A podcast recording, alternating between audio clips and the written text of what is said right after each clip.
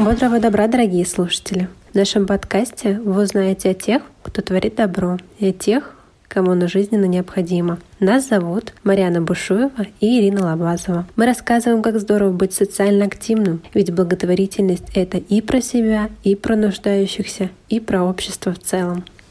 Сегодня у микрофона нашего подкаста Александра Желтова.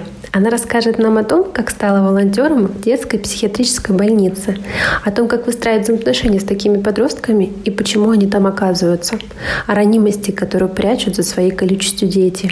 А также мы узнаем, как опыт волонтерства помогает Александре в взаимоотношениях со своим ребенком. Доброе утро и бодрого добра. Сегодня с вами я, Александра Желтова. Я работаю редактором сайта в движении Даниловцы, а еще координирую группу волонтеров в психиатрической больнице. Звучит, конечно, немного пугающе, но это совсем не так. Сейчас я вам расскажу подробнее. Координирую группу я уже два года, и за это время удалось приобрести бесценный опыт общения с детьми и подростками. И сегодня мне хотелось бы поговорить именно о подростках. Я хотела бы признаться в любви этой группе детей, если можно так выразиться, так как никогда не думала, что это настолько интересно общаться с подростками. А, дело в том, что многие думают, и многие мои друзья спрашивают, как я оказалась в детской психиатрической больнице. Это же так страшно, неизвестно, как будет происходить общение с тем или иным ребенком. Для меня это произошло довольно случайно. В движении Даниловцы мне посоветовали эту группу, и когда я посетила первый раз учреждение, у меня не осталось никаких сомнений в том, что я буду ходить именно туда. Настолько мне открылись дети, совершенно с неожиданной стороны, несмотря на проблемы, которыми они там находятся. Это совершенно обычная больница. Нет ничего страшного, как может казаться при слове психиатрическая больница. Светлые коридоры. Недавно сделали ремонт э, очень неплохой. Э, рисунки на стенах, поделки. Довольно светло, и уютно. Единственное, что отличает эту больницу от э, всех остальных, там нет э, замков, то есть двери все открываются специальными ключами. Девчонки сами не могут открыть эти двери. Мы не обладаем точной информацией о диагнозах девчонок, а так как это не является нашей целью, мы не спрашиваем об этом. А мы можем только судить по внешним проявлениям.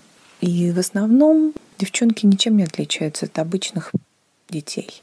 Особенно меня поразила группа подростковая. Нам сложно общаться с подростками, так как подростки закрыты, они уже не дети, но еще и не взрослые, и очень сложно бывает найти с ними общий язык. И вот для меня, когда я стала ходить регулярно в группу подростков, для меня эти дети стали открываться совершенно с неожиданных сторон. Ну, во-первых, надо сказать, что все они безумно талантливы. В каждом подростке живет гений, не побоюсь этого слова только надо его увидеть, разглядеть и дать подростку самовыразиться, то есть показать, на что он способен.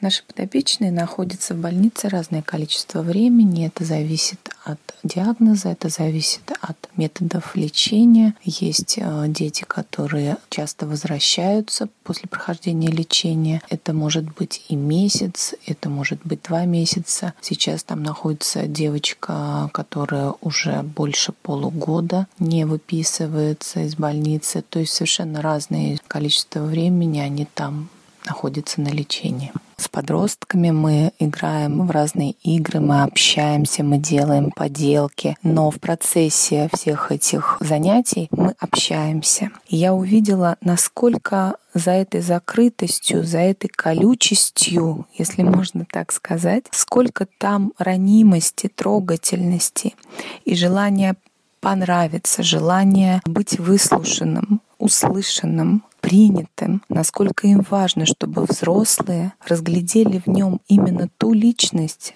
которая в них заложена. К сожалению, именно в нашем учреждении очень много детей, у которых нет возможности нормально общаться с э, взрослыми, со своими родными. К сожалению, именно поэтому многие из них там и оказываются, так как не могут выразить себя полностью. Их э, никто не слушает, их не принимают такими, какие они есть, с ними не разговаривают. И когда мы с группой приходим в больницу, они видят, что мы абсолютно бескорыстно приходим и нам действительно интересен каждый ребенок, который там находится, как они начинают открываться, это, конечно, бесценно видеть, и насколько они благодарны просто за то, что мы с ними разговариваем, что мы можем посоветовать что-то, поговорить, ответить на какие-то интересующие их вопросы. Они очень благодарны, и они это каждый раз нам говорят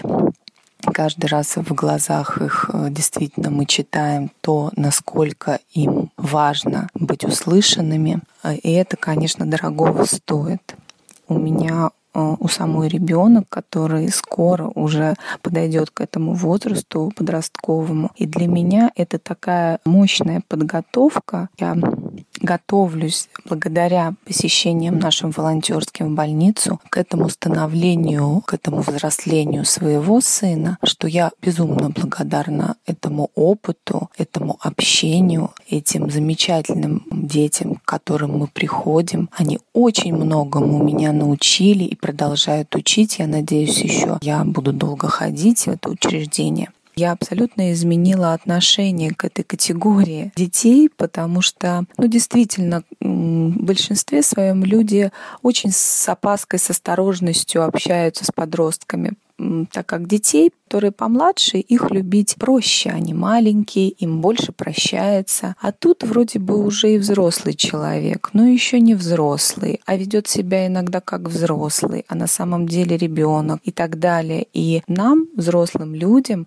действительно порой очень тяжело выстроить этот контакт, выстроить это общение как раз благодаря опыту общения в больнице у меня была возможность много времени проводить с абсолютно разными а, детьми и подростками. Я честно говоря, теперь совершенно иными глазами смотрю на всех подростков.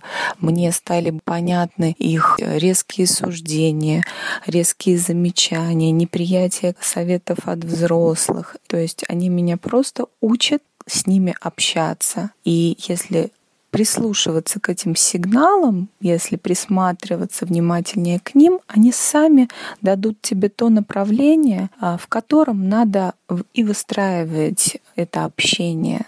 Я очень благодарна моему опыту волонтерскому в больнице. Это бесценный человеческий опыт. Это Нигде такого больше не встретишь. Я очень благодарна движению Даниловца за такую возможность найти себя в данной области и почерпнуть бесценное удовольствие от общения с подростками.